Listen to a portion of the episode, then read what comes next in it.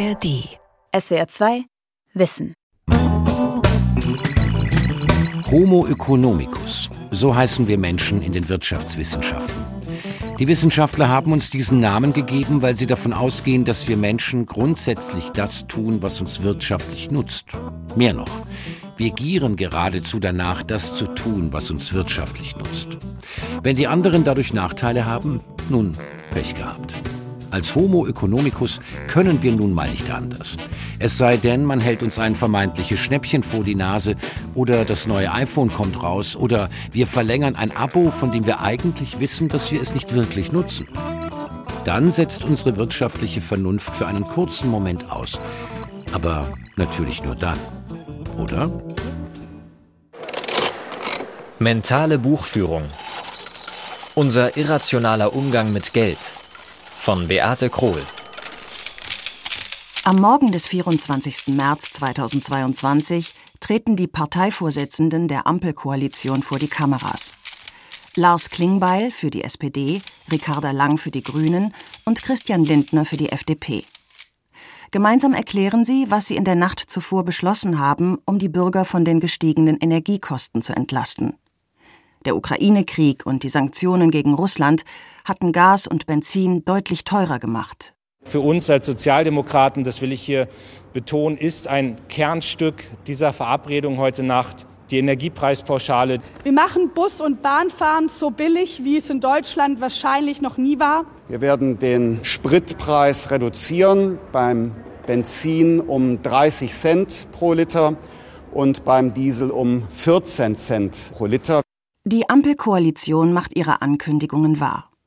Der Staat übernimmt einmalig 300 Euro bei den Heizkosten, führt ein zeitlich begrenztes 9-Euro-Ticket für den öffentlichen Nahverkehr ein und verzichtet auf einen Teil der Energiesteuer auf Benzin und Diesel. Eigentlich sollte man meinen, dass die Bürger dafür dankbar sind oder die Maßnahmen zumindest anerkennen. Denn schließlich haben sie vom Staat Geld geschenkt bekommen. Doch das ist nicht der Fall. Die 300 Euro Energiepauschale sind schnell vergessen. Der Spritpreis ist immer noch zu hoch.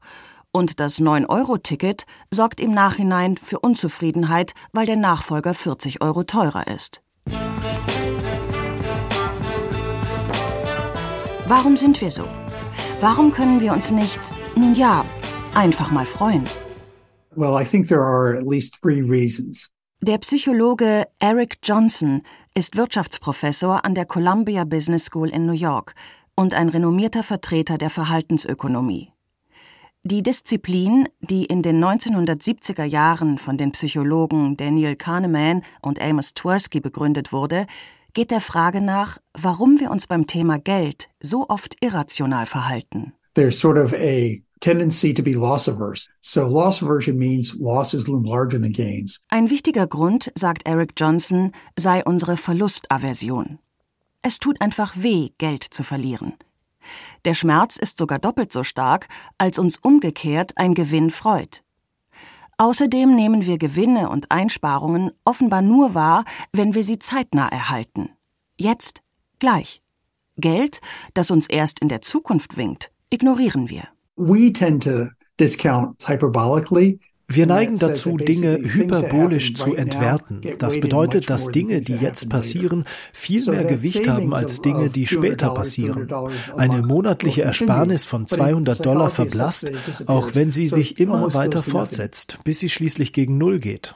Für die Politik macht uns das zu einem harten Brocken. Die 300 Euro Energiepauschale sind für uns kein Geschenk, sondern ein billiges Trostpflaster. Beim 9-Euro-Ticket steht die Einbuße im Vordergrund, weil das Nachfolgeticket 40 Euro teurer ist. Die Energiepauschale ist wertlos, weil sie nicht sofort auf unserem Konto auftaucht. Mit uns selber gehen wir nicht so hart ins Gericht. Da können Verluste sogar Gewinne sein. Ich habe mal wieder viel zu viel geshoppt, aber dank Girl Math ist das in Ordnung. Let me explain. Girl Maths, Mädchenmathematik, ist ein neuer, äußerst erfolgreicher TikTok-Trend. Junge Frauen erklären auf der Internetplattform in kurzen Videos, wie sie die Verlustaversion austricksen. Zum Beispiel die Userin Sophie Lilianex. Auf die Hose habe ich 20% Rabatt gekriegt und ich habe 15 Euro gespart. Dieser Pulli war 60% reduziert und ich habe über 40 Euro gespart. Und diese Stiefel habe ich Secondhand für 150 Euro gekauft. Original kosten die 600 Euro, also habe ich 450 Euro gespart. Geld ausgeben und dabei Geld sparen. Das klingt zu schön, um wahr zu sein. Und es stimmt ja auch nicht. Trotzdem geben wir uns der Schnäppchen-Sparillusion begeistert hin. Warum geht diese Vermarktungsstrategie also auf? Georg Felser, Professor für Markt- und Konsumpsychologie an der Hochschule Harz in Wernigerode, erklärt das so. Ein Grund könnte die Verknappung sein. Also das Schnäppchen wird ja dadurch ein Schnäppchen, dass es eben nicht dauerhaft billig ist, sondern eben nur jetzt. Was darüber hinaus Schnäppchen noch attraktiv macht, ist die Vorstellung, etwas nicht zu verlieren, also Geld nicht ausgeben zu müssen, ne, ist für uns hochattraktiv. Und durch ein Schnäppchen kann man den Leuten natürlich suggerieren, dass sie in der Tat was sparen. Bei Girl Maths spielen Schnäppchen eine große Rolle. Ihnen sind wir, wegen unserer Verlustaversion, besonders ausgeliefert, weil sie in uns die Vorstellung hervorrufen, Geld nicht ausgeben zu müssen also eigentlich zu sparen. The economic principles of girl maths are as follows. Using a $330 dress as an example. Aber es gibt noch mehr Girl Maths Prinzipien, erklärt die neuseeländische Comedian und Girl Maths Erfinderin Hayley Sproul in einem Video. Start by rounding the price down to $300. Divide that price by how many times you'll wear the dress. So wird ein Preis immer erstmal abgerundet. Im Fall eines Kleides wird er dann durch die Anzahl der Gelegenheiten geteilt, an denen man es trägt. Trägt man ein Kleid oft genug und tauscht man es schließlich gegen das Kleidungsstück einer Freundin, geht der Preis gegen Null. In die Gewinnzone kommt man, wenn man das Kleid zurücktauscht und es anschließend über eine Second-Hand-Plattform verkauft. Probably. You're literally making money off of buying this dress. Haley Sproul und ihr Team von der ZM Radio Show präsentieren Girl Math mit einem guten Schuss Selbstironie und treiben die Prinzipien gern ins Absurde. In einer abgemilderten Form wenden wir aber alle Mädchenmathematik an. Das gilt auch für die Männer. In den TikTok-Videos treten die gern in der Rolle der Vernunft auf. Während ihre Freundin Girl Mathed schütteln sie im Hintergrund fassungslos den Kopf. Der Berliner IT-Consultant Jörg Gudehus kennt die Rollenverteilung aber auch umgekehrt. Zusammen mit einem Kollegen hat er ein Geschäft, in dem er Apple-Computer und iPhones verkauft. Die Frauen fragen eher, brauche ich das? Die Männer fragen, das brauche ich. Ist doch richtig so, ne? Ja, ja. Also sie wollen dann immer eine Bestätigung haben. Jörg Gudehus liefert seinen Kunden diese Bestätigung keineswegs immer. Oft findet er, dass es auch ein einfacheres Modell tut. Ein kleinerer Bildschirm, weniger Speicher oder das neue Modell unterscheidet sich kaum vom alten. Manchmal dringt er mit seinen Argumenten durch, manchmal aber auch nicht. Selbst wenn man erst letztes Jahr sich ein neues iPhone geholt hat und dann kommt das neue, ja, man möchte es dann mal anfassen und dann ist alles verloren. Man will es dann einfach haben und dann schiebt man im Kopf seine Zahlen so zurecht, dass es ja dann eigentlich doch in Ordnung ist. Eine besonders beliebte Strategie beim iPhone-Kauf besteht darin, sich vorzunehmen, das alte zu verkaufen oder an einen Familienangehörigen weiterzugeben. Bevorzugt an die Frau oder Partnerin, die gern als Korrektiv gleich mitgebracht wird. Häufig sind sie zu zweit da, also ein Ehepaar oder Freund und Freundin. Und ja, da kriegt man diese Gespräche mit oder diesen Seitenblick zur Frau, darf ich es mir jetzt kaufen oder nicht? Und die nickt dann halt so, ja, ja, ich krieg ja dann dein altes. Das ist dann so eine Win-Win-Situation in Anführungsstrichen, aber das Geld ist natürlich trotzdem ausgegeben. Verhaltensökonomen bezeichnen solche Strategien als mentale Konto- oder Buchführung. Wir ordnen unsere Ausgaben verschiedenen Konten zu und versehen sie mit einem bestimmten Budget. Ein Konto für Winterkleidung, ein Konto für Schönheit, ein Konto für Technik, ein Konto für Sport, ein Konto für die Wohnung, ein Konto für den Urlaub. Die mentale Buchführung soll eigentlich dafür sorgen, dass wir gut mit unserem Geld umgehen und nicht über unsere Verhältnisse leben. Tatsächlich erfüllt die mentale Buchführung diese Funktion auch oft. Sie diszipliniert uns. Und sie diszipliniert uns, indem sie die Konten, die wir mental im Kopf haben, vor dem Zugriff für fremde Zwecke bewahrt. Die mentale Buchführung hilft uns, ein bestimmtes Budget einzuhalten, erklärt Wirtschaftspsychologe Georg Felser. Wir haben dann bei einem Kauf das Gefühl, dass eine Grenze erreicht ist. Innerhalb des dafür vorgesehenen Budgets kommt ein Kauf in Frage. Jenseits davon nicht. Außerdem hilft uns die mentale Buchführung, mehrere Ziele parallel zu verfolgen. Zum Beispiel kann man Geld für einen Saunabesuch ausgeben, obwohl man auf ein neues Smartphone spart. Einfach deshalb, weil das Saunageld vom Verwöhnkonto kommt und man nicht sein Technikkonto damit belastet. Aber wir nutzen mentale Buchführung auch weniger rational, wenn es etwa darum geht, uns selbst auszutricksen oder zu rechtfertigen. Ein Beispiel ist die vermeintliche Win-Win-Situation beim Smartphone-Kauf. Georg Felser hat noch ein weiteres Beispiel. Eine Frau kommt in eine Boutique, um Winterkleidung zu kaufen. Wenn ein Verkäufer merkt, naja, Sie interessieren sich jetzt zusätzlich noch für irgendein elegantes Kostüm, dann könnte der auf die Idee kommen und sagen, naja, jetzt haben Sie sich für die kalte Jahreszeit jetzt eingedeckt, aber vielleicht wollen Sie auch mal was Elegantes fürs Büro. Das heißt, das ordnet er jetzt einem neuen Zweck zu, nämlich was fürs Büro. Und Sie denken sich dann, naja, stimmt eigentlich, dafür habe ich ja noch gar kein Geld ausgegeben. Und dann haben Sie das Gefühl, ein Konto noch überhaupt nicht belastet zu haben und fühlen sich freier, das zu tun. Auch schlechte Laune kann man mit der mentalen Buchführung vermeiden. Wird man beim Falschparken erwischt, hilft es ein Konto für Knöllchen zu erfinden, von dem man die Gebühr dann ohne großen Groll abziehen kann. Ist ja eingeplant. Droht ein bereits existierendes Knöllchenkonto ins Minus zu rutschen, vergrößert man den Betrachtungszeitraum. Vielleicht hat man im vergangenen Jahr gar kein Knöllchen gehabt oder nur drei. Allerdings sollte man die kreative mentale Buchführung auch nicht zu weit treiben. Dann kann es passieren, dass einem die Kontrolle über die Ausgaben entgleitet. Stichwort Klarna-Schulden Challenge. Unter diesem Hashtag posteten 2022 junge TikTok-Nutzer musikunterlegte Screenshots mit Schulden, die sie bei der Bezahl-App Klarna angehäuft hatten. Oft mehrere tausend Euro. Die App funktioniert wie eine Kreditkarte. Man shoppt jetzt und bezahlt später. So lautet auch der Klarner Slogan. Unserem Wunsch, Verluste zu vermeiden, kommt dieses Prinzip entgegen. Denn so tut das Bezahlen nicht weh. Und Gründe zu shoppen gibt es genug.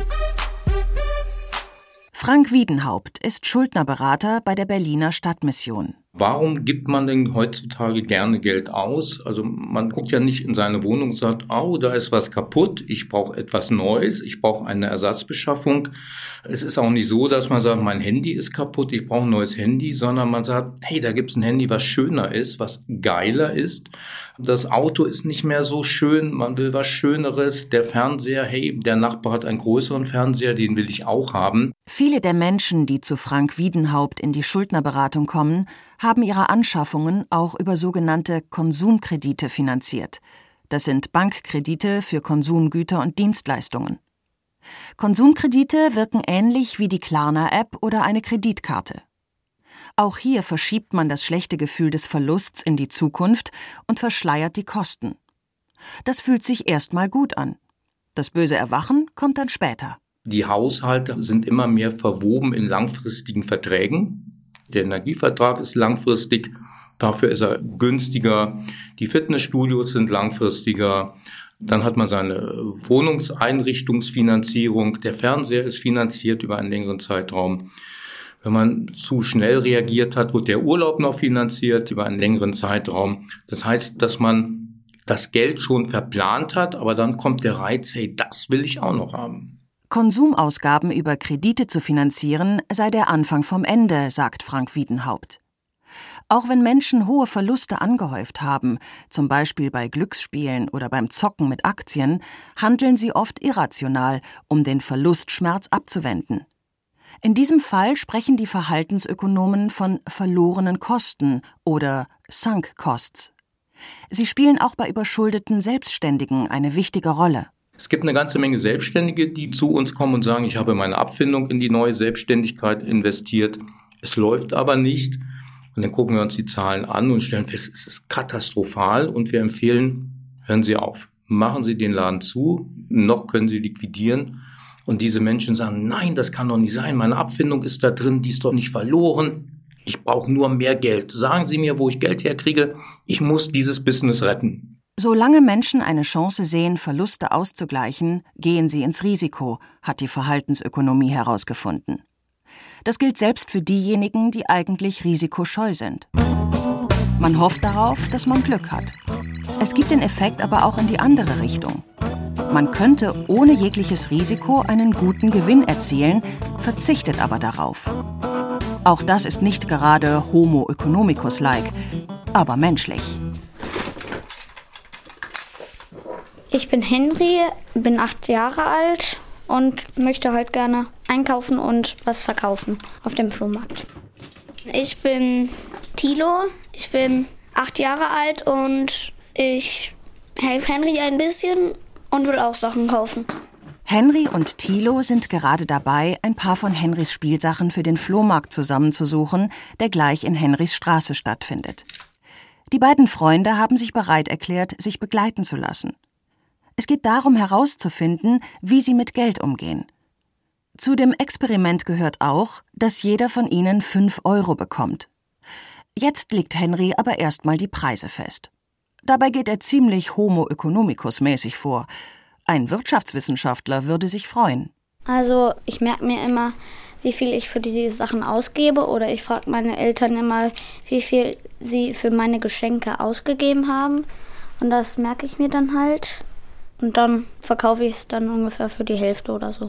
Außerdem bleibt Henry meist unterhalb einer glatten Eurosumme, so wie es auch Geschäfte mit ihren Preisen einrichten. 99,99 Euro klingt weniger als 100 Euro. Damit ermöglicht Henry seinen Käufern einen Transaktionsnutzen. Sie freuen sich, weil sie unter einem ganzzahligen Preis liegen. Auch der Zustand der Spielsachen spielt bei Henrys Preisgestaltung eine Rolle. Also was soll ich machen? Ähm, Ein Playmobil-Set, bei dem das Zubehör noch komplett ist, ist teurer als eins, bei dem Zubehör fehlt. Soll ich einen Jago-Karten rausholen vielleicht? Bei den Autos wiederum guckt Henry nach den Rädern. Wenn sie blockieren, macht er sie billiger. Auf diese Weise wandert Spielzeug um Spielzeug in eine rote Stoffbox. Dort hinten sind diese Schleichtiere. Auch ein paar Schleichtiere landen dort, aber nicht alle. Und das, obwohl Henry weiß, dass sie sich auf dem Flohmarkt gut verkaufen lassen und er aus dem Schleichtieralter bald heraus ist. Eigentlich unlogisch. Nicht allerdings für Henry. Also die Sachen von meiner Oma werde ich nicht verkaufen. Die hat mir nämlich ganz viele Tiere geschenkt zu meinem Geburtstag. Deswegen habe ich auch so viele Schleichtiere. Henry behält die Schleichtiere, weil sie einen emotionalen Wert für ihn haben. Sie erinnern ihn an seine Großmutter.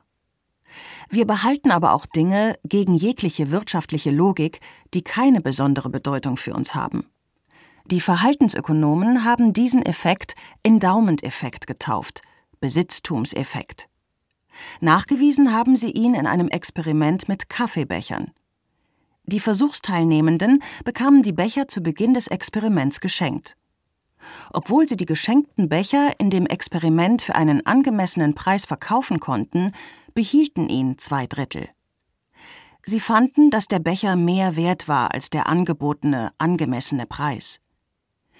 Die Wissenschaftler führen dieses Verhalten darauf zurück, dass wir den Wert von Dingen, die wir besitzen, oft fälschlicherweise für höher halten, als es dem realen Wert entspricht. Einem Homo economicus würde das nicht passieren.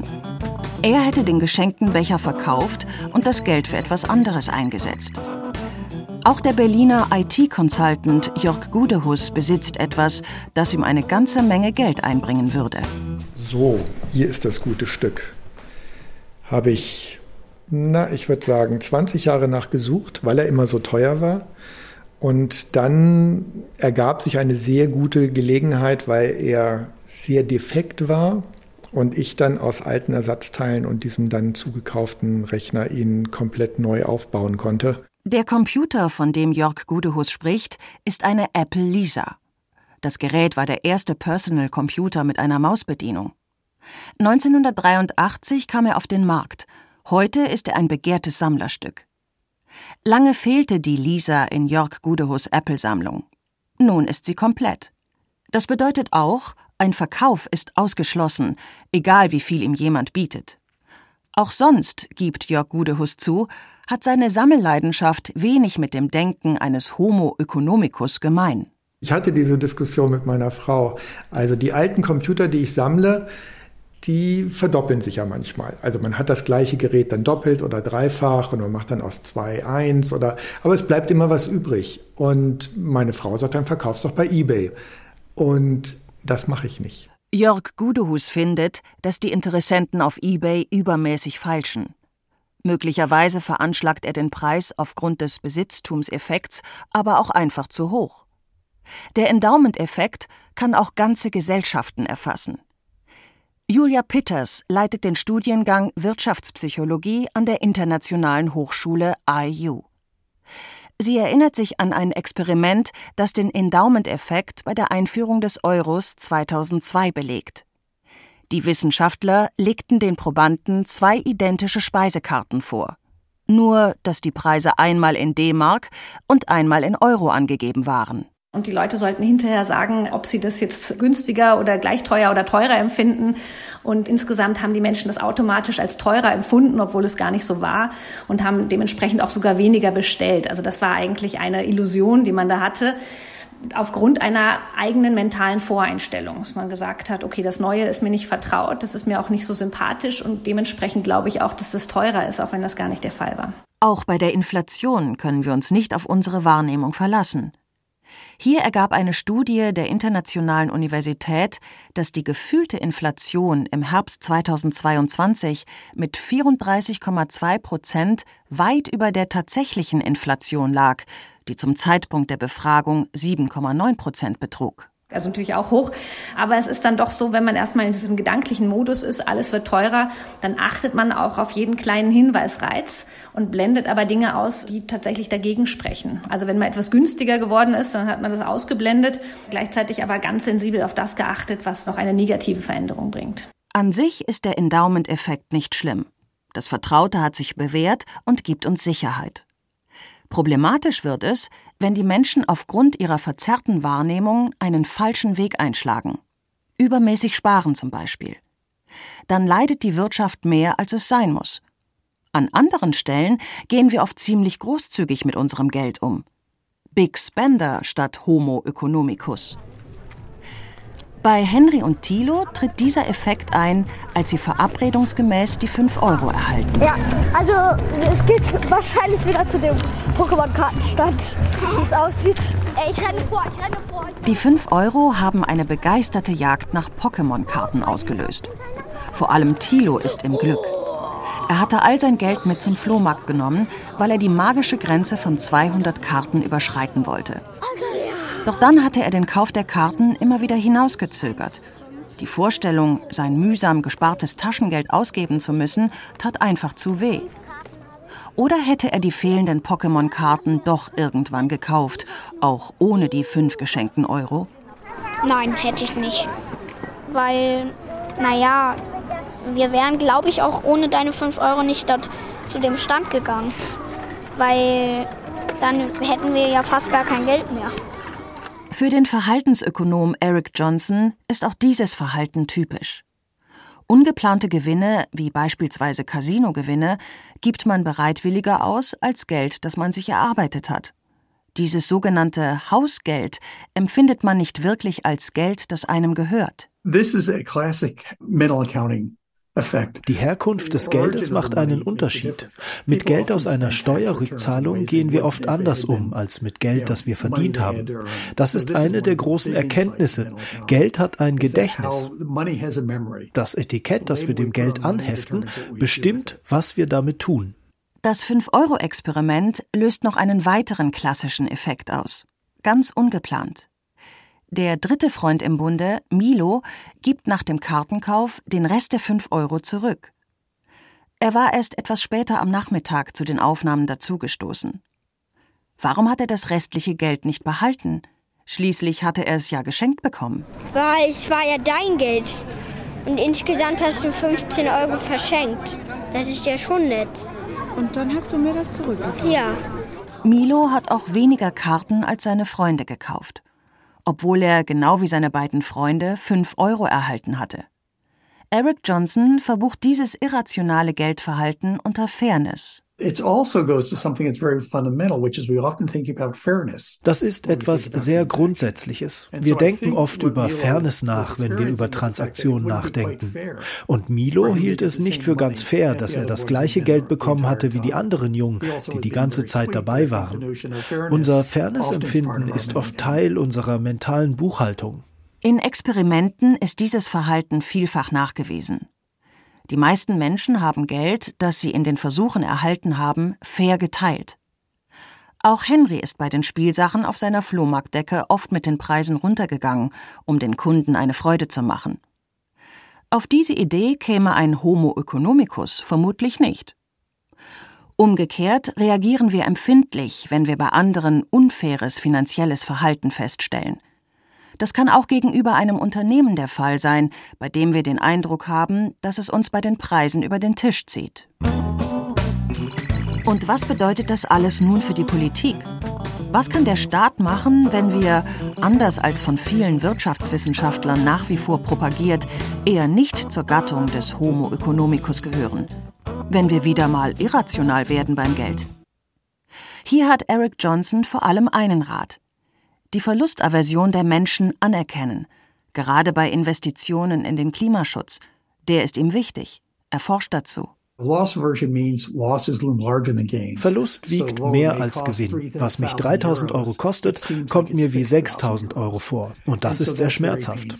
Ein zweites Problem ist, wir rechnen Vorteile, die in der Zukunft liegen, nicht mit ein, wenn wir Entscheidungen treffen.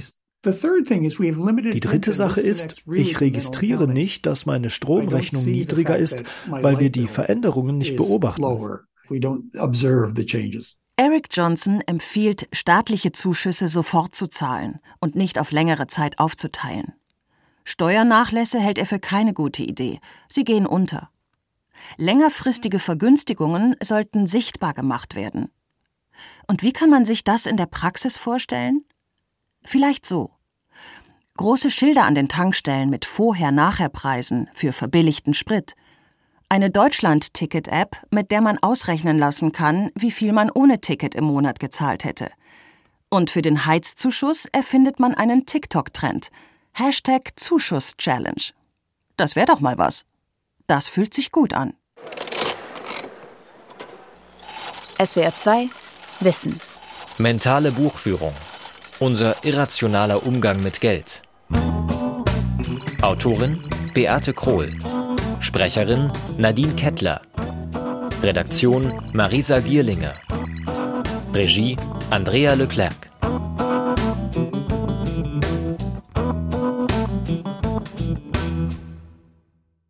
Und hier noch ein Hörtipp. Wie wir ticken. Wie wir ticken. Wie wir ticken. Euer Psychologie-Podcast. Große Gefühle und kleine Abenteuer, Liebe und die Kunst, sich zu streiten.